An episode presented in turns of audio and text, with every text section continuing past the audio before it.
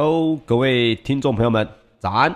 欢迎收听早安阿水理财播报，我是股市阿水。每周一到五早上八点到八点半，由我帮各位来整理昨晚的全球财经大新闻。在我们节目的最后，还有知识加油站，让你每天都比昨天的自己更厉害一点点哦。好的，这个阿水呢，升级了我在直播室里面的无线设备啊、哦，希望可以让这个 Clubhouse 的朋友们呢，连线可以稍微比较。这个顺畅一点。那么首先呢，我们来讲讲这个美美股方面的新闻啊、上个礼拜五呢，美股其实是算是大部分都在上涨的。那主要是为什么呢？这是因为哦，对于经济的前景呢，相对的乐观，以及呢，疫情呢，在美国有稍微趋缓的这个激励。那么，美国的新冠肺炎的新增确诊以及死亡人数都创下了去年夏天以来的新低。超过百分之五十的人口已经至少接种了一剂的新冠肺炎的疫苗，所以上周呢，美国新冠肺炎呢确诊的平均人数是每天新增了两万三千多人，也是很多，但是跟五月初相比啊、那个时候每一天美国确诊人数都要将近五万人哦，现在已经只剩下一半了。所以呢，包括了明天是这个五月三十一号是阵亡将士纪念日，应该说美国时间的今天啊。那美国股市呢也将休市一天，所以呢，阿水的节目呢在明天早上呢也会暂停一天。那么道琼平均工业指数呢，工工业平均指数呢，在五月二十八号中场是上涨了百分之零点一九，收在三万四千五百二十九点四五点。标准普尔五百指数呢上涨了百分之零点零八，收在四千两百零四点一一点。纳斯达克指数上涨百分之零点零九哦，收在一万三千七百四十八点七四点。费城半导体指数呢上涨了百分之零点八六，收在三千一百八十六点五六点。那么大家一定会觉得说哦，诶，不是说美股的这个通膨问题好像现在比较趋缓的吗？那么上周我跟大家分享过哦，是不是有一个值在这个 PCE 值呢？是上个礼拜五要来公布的，那确实它也是公布了哦。那先跟大家来稍微聊一下啊，这个整体美股呢，目前以这个整个月份来讲，到底是如何哈？我们来说一下道琼指数呢，其实在五月份哦，走完五月，其实上涨了百分之一点九哦，已经是连续第四个月的上涨了。标准普尔五百呢，五月份稍微弱一点，只有上涨百分之零点六。但是呢，它已经是连续第四个月的上涨了。纳斯达克指数呢，在五月份是下跌了百分之一点五。那么今年以来呢，道琼指数呢，则是上涨了百分之十二，标普五百上涨百分之十一，纳斯达克指数则是上涨了百分之八。好，大家听到这么多数字，一定觉得哇，礼拜一的早晨听到这个好像有点头昏。各位只要记得一件事情就好了，在目前美股来讲，道琼。标普五百、纳斯达克，其实呢，基本上都是不太弱的情情况啊。唯独有各位可以看到，纳斯达克在五月份是下跌的，其他的包括道琼还有这个标普五百都是上涨的。为什么呢？主要就是因为哦，整个五月大家在聊的都是所谓的通膨的问题。这个通膨的问题影响最大的，也是在纳斯达克上市的公司，这些科技类股，他们本身需要跟这个。包括银行有可能要借钱啊，甚至他们也会受这个所谓的通膨的影响哦，非常的重。所以五月份呢，纳斯达克指数稍微的下跌，我认为是可以接受的。而道琼跟标普五百呢，今年以来都已经上涨了百分之十一到百分之十二不等。其实这个数字都代表着哦，美国的经济确实现在正在步入这个所谓的复苏阶段，而且复苏的还不错哦。那么包括了美国的拜登政府呢，二十八号。也公布了总规模六兆美元的二零二二财政年度预算案。这个预算的规模在上一集的节目跟大家分享过，这是二次世界大战以来的一个新高的记录。当中呢，包括了就业计划、基础建设以及提高再生能源的支出。同时，也是在这个计划当中呢，将企业的税率要由百分之二十一调到百分之二十八，这是计划啊。那么资本利得税呢，最高的税率会从百分之二十三点八提升到百分之四十三点四哦，也是很多。而这个整个总规模的这个财政年度预算案呢，其实是提出了一个非常庞大的一个数字哦，六兆美元。这跟原本拜登所提出的一年一兆的这个基础建设方案呢是不同的啊、哦，是不同的。那么我们在上个礼拜呢，跟大家来分享过经济数据，美国的四月份个人消费支出就是 PCE 物价指数呢，后来公布的结果是比去年同期上涨了百分之三点六，创过创了这个二零零八年以来的新高，也超过市场预期的百分之二点九。当然，这个数字也高于联准会。这个所谓百分之二的通膨目标，不过呢，我必须跟大家讲的是，核心的 PCE 指数呢稍微低一点，比去年同期只有上涨百分之三点一哦，低了零点五个百分点。那这个为什么核心 PCE 会比较低呢？是因为它会剔除这个波动性比较大的这个季节食品跟这个能源啊，会有一个叫做一般的 PCE 跟。核心的 PCE 这两个数字，但是这个数字呢，百分之三点一哦，也已创下了一九九二年五月以来的新高。换句话说，从这个一九九二年五月来开始哦，核心的 PCE 值从来没有这么高过。在美国来讲，目前的通膨呢，目前还是有在继续的成长，所以大家就会开始来想哦，到底这个值要多到什么样的程度？这个联准会才会觉得不行，要来出手干预了呢？其实这个大家都是在关心的这个话题哦。此外呢，五月份的芝加哥采购经理人的指数呢，也是在七十五点二，也创下了一九八三年以来的新高。那跟大家稍微来聊一下这个个人消费支出物价指数哦，PCE。为什么好像聊到美股，一会聊 CPI，一会聊 PCE 呢？其实 PCE 跟 CPI 本身是两个不同的机构啊，不同的机构在做观察的，他们用的这些统计数据的方法呢，也不太一样。但是各位只要记得一件事情哦，核心的 PCE 物价指数目前是来到百分之三点六零六哦，这个数字跟联准会说的百分之二来讲，各位不要想说，诶，只有差百分之一嘛，好像这个数字不是很大。各位要记得，这个整体来讲呢。百分之二跟百分之三哦，它的差别就已经相当的大了。所以呢，PCE 它除了衡量个人的这个支出，它也会衡量了家庭还有为家庭服务的这个非盈利机构。而 CPI 呢，本身就只有这个衡量家庭的这个自付费用。所以你说哪一个比较完整哦？其实这个各说各话，要看你怎么样去看待这个整个物价指数。而你要看你要怎么看待来使用哪一个物价指数指标？我们一般不是住在美国的这个投资人呢，只要记得这个数字也比预期还要高。只要这个相关的汇率哦，还有这个相关的这个通膨问题，还有利率问题这三个大问题哦，各位一定要记得，在美股呢，美国呢，只要有数据的大幅变动，都有可能带来后市的这个。后面的一个变化，所以不要说，诶，这个通膨问题越来越小啦，好像不太需要关心的。事实上呢，根据这个 PCE 核心物价指数，如果来到最高这个目前的历史新高值三点零六，我相信这个 FOMC 包括 FED 的联准会哦，在下一次的开会的时候，这个话题，这个要不要缩减购债的话题，要不要提升利率的话题，还是会继续的发酵。所以这个值比预测的高，这个是大家可以稍微来了解一下的。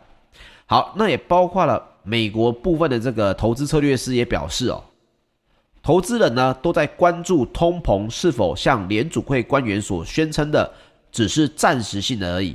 那么考虑到呢，如晶片等供应短缺、就业市场的能力吃紧，还有更高的商品价格以及房市还有金融市场。通膨呢，有可能会持续更久，甚至会升到更高的水平。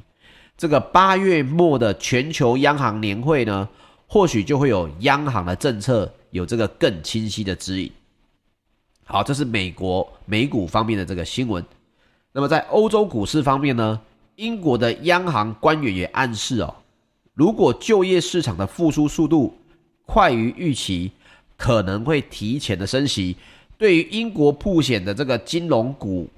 就带头的走升哦。那么与此同时呢，美国准备提高了财政的支出，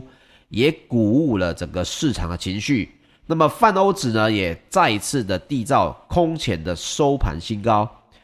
周五在泛欧的 STOXX 六百指数呢，上涨了百分之零点五七，这已经是连续第二天改写历史的收盘新高了。那么欧洲的三大指数呢，也都是齐涨的。英国的 FTSE 一百指数上涨了百分之零点零四，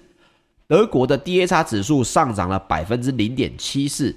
法国的 CAC 指数则是上涨了百分之零点七五哦。讲到这里，就要跟大家来聊一聊，如果今天的台股哦，我们忽然回回马枪讲一下台股哦，因为可以可以各位可以看到哦，整个国际情势跟目前的台股布局，你们如果有在看这个我的周报的话，应该都会看到哦，理论上来讲，现在上了台股上了月线，并没有这么的弱势。如果在大盘整个大环境哦，我讲的这个大盘是指全球的经济的这个股市哦，股市的他们每一个地区的这个都大部分是上涨的，而台股呢，如果在今天哦是属于开低走低，甚至是开高走低，甚至是讲一个比较极端的情况啊，今天如果跌破了月线，那就不正常了哦，因为在上个礼拜的整个反弹的情况来讲，筹码的布局跟资金的流动。其实都是偏强的。那现在呢，各位也看到了哦，礼拜五其实整个国际情势并不是太糟，欧洲的这个股票也在创新高。那么台股没有理由在这个时候忽然自己走弱，如果有，一定是发生了什么我们投资人，我们应该讲我们散户位于这个资讯的末端所不清楚的事情。哦，所以这个时候如果台股还会开低走低，甚至是跌破到二十 MA 的话。那么各位就不太需要问为什么了。就我自己，我分享我自己的做法，你们可以去评估你们自己的做法。这种情况出现的话，我个人就会认为台股有发生我不知道的事情，我会先躲一下哈。因为虽然前阵子的这个反弹可能跟让大家的情绪已经回到了稍微平稳的时刻了，可是呢，我必须这样讲啊，如果市场发生我们预期外的事情，通常都是要先躲的，而不是。傻傻的在那边看，或者是觉得诶，再等等看好了哦。这点是刚好看到想到台股的这个相关问题，分享给各位的。那么周四的这个英国央行的官员呢，首先跟大家讲一下，英国央行的官员的这个常任的这个理事呢，也只有九位，所以呢，这一位是属于其中一位哦。他的讲话的分量其实还蛮重的哦。这个周四的英国央行官员呢，这个叫做葛特詹。哦，维列格哦，因为他是比利时人，所以他的名字呢比较不容易用英文发音。哦，这个格格特詹先生呢，他表示哦，倘若劳动市场的复苏的速度超乎预期，英国的央行或许最快会在二零二二年的上半年升息，但是可能的情况是等到二零二二年的下半年再动手。那么格特詹的这个发言呢，是英国央行对于疫情宽松措施何时退场这一个最明确的讲法哦。大家要就这个嘛，太好了，你就直接跟我讲，如果超乎预期，你最快是什么时候？现在英国央行的官员直接出来说了，你们不用猜了，最快就是二零二二年的上半年啊，意意思就是说，二零二一年你们不需要担心英国央行要升起这件事。那么。他说了，我们信不信呢？当然，目前来讲，他怎么说，我们怎么相信嘛？因为这是一个很明确的数字，非常明确告诉你，就是二零二二年的上半年，而且大几率是来到二零二二年的下半年，还有一年的时间哦。所以消息一出啊，英镑跟这个英国的公债殖利率也都是闻讯的跳高哦。那么包括呢，他也说了，他大致同意英国央行的预测哦。估计今年英国的 GDP 将成长百分之七点二五，但是同样呢，他也认为政府的无薪假补助到九月三十号结束之后，失业率也可能会提高。那么英国的央行呢，也许会比预期更快升息啊，这件事情是大家一直在怀疑的。那他现在出来讲的这句话呢，各位可以作为一个参考，但是还是要提醒大家，到时候如果因为某些数据，还有这个八月底，八月底不是要来产生一个全国全球的央行会议吗？到时候会不会有变数呢？我个人认为还是有机会的哦。所以大家先暂时了解英国的央行官员有这样的说法，但是哦，并不是拿来做百分之百已经确定一定是这样做的哦。毕竟九位理事里面，他也只是其中一位，只是说他目前出来讲，他是有资格出来说这句话的。那么五月份的欧元区的经济经济景气指数呢，也冲上了三年以来的新高哦。来到了一百一十四点五，也优于市场预期的一百一十二点一哦，所以欧洲地区的经济景气指数呢也在冲高，经济也在复苏。那么其实该说不说啦，阿水还是很担心哦。不管今天国内到底在炒什么疫苗，还是炒什么相关的新闻哦，炒这么多，其实我们大家都是为了台湾好。那么我必须要讲的是，我目前其实最担心的是什么？是全世界，如果他们的复苏持续在往前进，而我们台湾呢没有更快的解禁的话，那到时候就变成了别人解禁了哦，我们台湾还在封锁，这对我们的整体经济来讲，就真的是一个非常大的伤害了啊！所以这个也是简单跟大家聊一下。当然我知道大家讲到疫情就觉得这个血压升高啊，心跳加速哦，大家真的多缓和一下。了解一下，其实我们身边还有很多事情是值得我们去关注的哦，不要太长的去贴近这个疫情的新闻，很多东西我们也做不了主，很多事情我们也没办法做。你看到让自己心情不好，家庭气氛受影响啊，那反而得不偿失。这个也是阿水呢要分享给大家的。好，我们来讲回来，石油方面，纽约商业交易所呢七月的原油期货在五月二十八号收盘是下跌了零点五三美元。来到每桶六十六点三二美元。不过呢，欧洲的 ICE 期货交易所近月的布兰特原油上涨了百分之零点二，来到每桶呢六十九点六三美元。这个布兰特原油哦，这个价格已经创下了两年以来的新高，所以石油在布兰特原油这个地方呢，已经是属于两年以来的新高了。虽然这个纽约商业交易所之前的原油期货曾经上到七十块嘛，不过那是盘中。那现在的布兰特原油呢，收在六十九点六三，是创下了两年以来的新高。这件事情其实对于不光是开车主来讲，你的油价一定会受影响。这整体来说也会对呃通膨有影响哦。尤其是我必须这么说，因为核心的 PCE 本身并没有加进这个所谓的能源。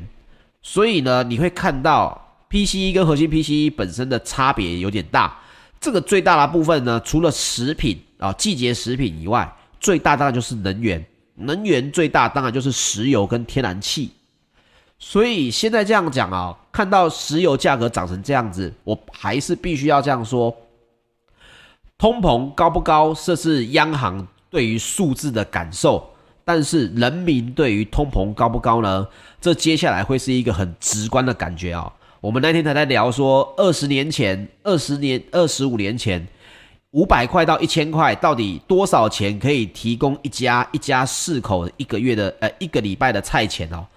那根据这个经过询问呢，大概在二十年前到二十五年前，真的五百块就可以买到快要一个礼拜的这个菜钱哦。现在不要讲了。这个现在五百块掏出去，一下子就没了嘛，这就是通膨。这个通膨的影响就是让你觉得钱变薄了。那事事实上呢，石油的上涨也会让大家呢感受到这个钱开始在变薄。所以呢，一定要对自己的这个财富管理哦，尽现在开始绝对不晚。各位不要想说，哎，我最近就是景气又不好，疫情又影响了，让我这个口袋呢也没那么深了。各位，什么时候开始理财，绝对都都不晚哦。因为接下来的通膨时期呢，有理财的跟没有理财的人呢，他的这个未来五年到十年口袋的存款哦，也一定会有很大的差别。所以记得啊、哦，赶紧来，每天都要来收听早安阿水，把这整个理财的知识放在脑袋里面，自然而然你就可以度过这个高通膨的时代哦。那么包括市场当中还在聊啊。这个伊朗的石油什么时候回来？那跟大家来稍微讲一下啊，包括日本最近也在讲这件事情，因为日本呢，自二零一九年五月之后哦，就没有再进口这个伊朗的石油，而二零一九年呢，全年日本总共进口了一千七百一十万桶的伊朗石油，原本在二零一八年他们是进口了四千六百五十一万桶，那你会说，诶，这个跟我有什么关系？各位要记得。这个石油的这个制裁呢，到底能不能快速的解决？其实影响的不光是整体的这个部分的经济，它是跟全球的经济是挂钩的。包括了为什么我讲到日本？因为日本的石油呢，一直以来也并不是太过便宜哦，并不很贵，但是也不太过便宜。所以大家希望是在这个高通膨的时代，有一个东西可以让油价。哦，稍微能够缓和一点，因为像现在各位看到了，这个布兰特原油创了两年的新高了，各位觉得这是一个终点吗？我跟各位讲哦，这绝对不是终点，这绝对是一个起点哦。接下来各位要看到更高价的石油是有可能的，所以大家希望的是赶紧解除伊朗的石油制裁，让部分原本现在不能进口日这个伊朗石油的国家，比如日本。有比较相对便宜的油可以使用啊，供给的量不要减少这么多，那么当然价格就不会飙涨的太过夸张哦。所以这个整体来讲，大家还在关注啊。不过就像之前的节目跟大家分享过的，大概要到二零二二年才有可能继续来聊到伊朗原油有没有可能重回市场啊。现在目前不确定性还是非常的高，而且包括 OPEC Plus 也都。宣称了，我们不会改变既定的增产时程哦，所以这个部分呢，石油可能高价位的地方还要再稍微维持个一段时间哦。那么金属方面呢，伦敦伦敦的金属交易所在三个月基本金属期货五月二十八号多数是上涨的啊，这跟大家聊过了这个金属。那么预期铜市的供给缺口扩大的影响，铜的期货也上涨了百分之零点六。来到每吨一万零两百八十三点五美元。那么，伦敦金属交易所五月三十一号也会因为春季的银行假期而休市一天。好，贵金属方面呢，纽约商品期货交易所在八月的黄金期货五月二十八号收盘上涨了百分之零点四，来到每盎司一千九百零五点三美元。那这是因为通膨的预期呢，还是对金价有部分的支撑。九月的爬金期货呢，上涨了百分之零点七，来到每盎司两千八百三十点一美元哦。各位一定想要知道一下，到底今年以来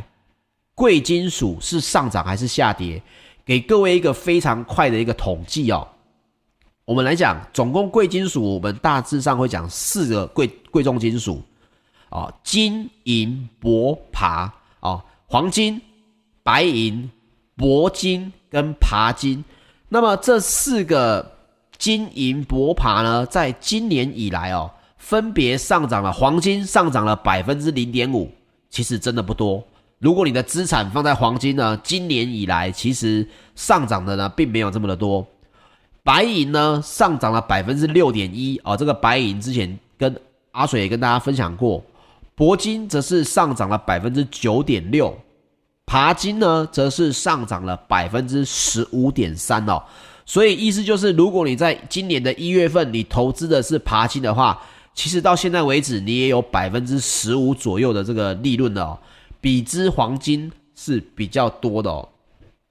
好，那么包括全球最大的黄金 ETF 道富财富黄金指数基金呢，在二十八号。黄金的持有量减少了零点八七公吨，啊，这个稍微有一点减少，所以黄金来到一千九，能不能继续攻到两千呢？这个大家要稍微来关注一下了，因为这个 ETF 持有的量呢，并没有持续的在增加。那么也分享一下，包括美国合众银行财富管理的资深投资策略师哦，也表示。尽管金价来到每盎司一千九百美元呢，但是黄金的多头仍然会步履蹒跚，主要是因为全球经济的循环复苏，还有低利率的这个环境底下，股市呢也仍然会是投资人更好的选择，从而限制了黄金金价上涨的力道。这个结论其实我觉得讲的也还不错，但是我可以讲个更简洁的，让大家有一个观念：世界越动荡，黄金的价格就有可能越高。世界假设它是很平稳的在经济复苏，那么最多让金价成长的这个可能呢，就是在经济复苏的这个通膨。但是如果通膨呢被压抑在这个一定的范围以下，那么黄金的价格呢也会受到这个影响，没办法一直的屡创新高。所以各位呢也不用对黄金的金价太过纠结，只要看到这个整体全球经济的这个发展哦，大致上就可以了解哦，这个中波段到长波段的黄金走势的一个预测的趋势，其实各位也都是可以大概抓得到的哦。好。来进入今天的知识加油站的环节。今天是我们来讲哦，这个根据我看到一篇不错的学报，国际学报里面讲到的五个影响投资人非常重要的心理因素。那么，因为它不像一般的书籍只有写我认为，而是有真正的做问卷调查。那么，我们上一次呢讲到了叫做避免后悔。那有兴趣的朋友呢，可以再听一下我们前一期的节目啊，前两期的节目。我们今天要来讲一个叫所谓的蛮特别的哈、叫做捷思。这个捷是捷运的捷运的捷，思是思考的思。我竟然看到这个学报里面呢，它的论点是杰思性的思考呢，在一般我们做投资来讲，杰思的意思是什么？就是快速的连接因果关系。就是我认为怎么样，我的感觉现在认为之前是如何，现在应该也会是如何。这种想法呢，在过往我们一一直以为这对投资来讲应该是属于负分，对吧？因为投资怎么可能是靠直觉呢？结果没想到呢，这个国际学报论文做出来的这个相关的结果，竟然对于杰思是属于加分项哦。换句话说，对你的投资绩效来讲呢，你有这个杰思的这种所谓的效应，反而对你的投资绩效是有利的。好，那我们就来定义一下，到底这个杰思有哪些杰思是属于正向的，哪些杰思不是呢？首先，它的问卷一样是五个问题。第一个问题，我会优先考虑买入上次让我赚钱的股票。第二个问题，我不会考虑买入上次让我赔钱的股票。第三个问题，我会根据买进股票的价格决定是否继续持有或卖出。第四个问题，我认为好公司的股票报酬率比较高啊。第五个问题，我认为过去表现良好的公司，它未来的股价报酬率会比较高一点。好，这个五个问题如果放到一般的这个投资理财书哦。一定是被打趴的嘛？一定会说这个杰思是不好的。这个杰思效应之前阿水跟大家分享过，可是呢，我看到这个学报的这个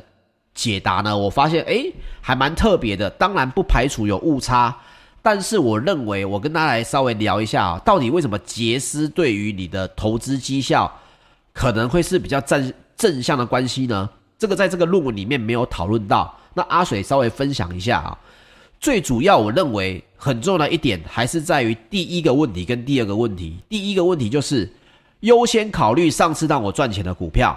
如果这是一档强势股，那么没错，每次出场之后再次上涨让你赚钱的股票，如果是强势股，确实你再次购买它，它的再创新高的几率也是比较高的。这个是在台股的回撤哦。再来。我不会考虑上次让我赔钱的股票，这个有一点点 tricky。是如果根据阿水一次哦，呃，让我赔钱的股票，其实我是会给他机会的，我会给他两次机会，也就是我买第一次他让我赔钱，第二次他还让我赔钱，我最多最多就是第三次再买一次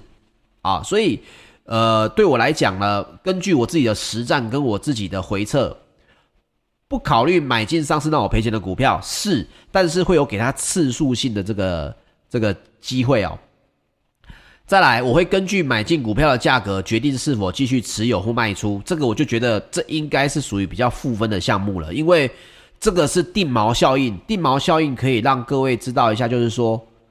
这个理解一下，定锚效应对于是否继续持有或卖出，很大一个问题就会造成你啊、哦、卖得太低，然后又买不回来哦。所以我认为第三个问题，杰斯这个加分项呢，应该不是在第三项。再来，我认为好公司的股票报酬率比较高，这个部分呢也没有太大的问题，因为当大盘好的时候，确实好股票的报酬率是加分的。啊、好股票的加是加分的，还有过去表现良好的公司，未来股票报酬率会比较高，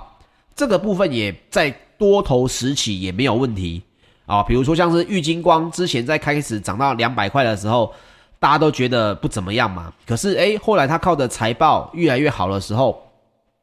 股价表现良好，财报表现也良好，那么确实它也可以带给你不错的这个这个获利哦。所以杰斯，我是觉得。不能讲杰斯本身一定是好是坏，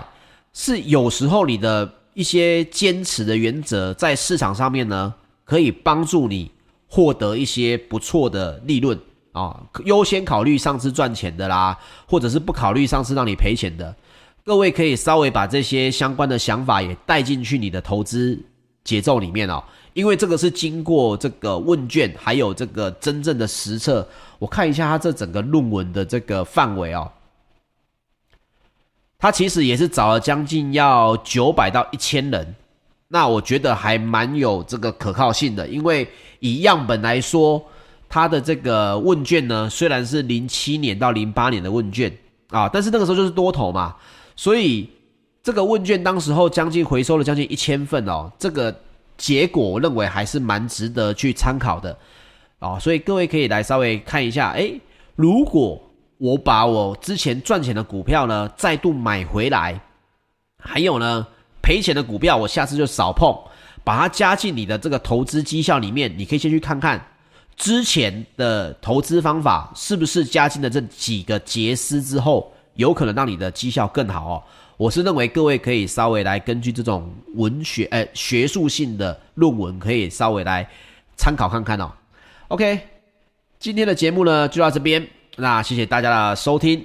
明天呢，因为美股今天休市，同时这个相关的市场很多也都休市哦，所以阿水呢明天也都先暂停一天。我们礼拜三的时候，阿水也会回来。那也请记得，如果你是新的听众，帮我订阅我的 YouTube 频道，同时点开小铃铛，也帮我们按个赞啊、喜欢一下我们的节目，支持我们。谢谢各位，我们后天早上八点再见喽，大家拜拜。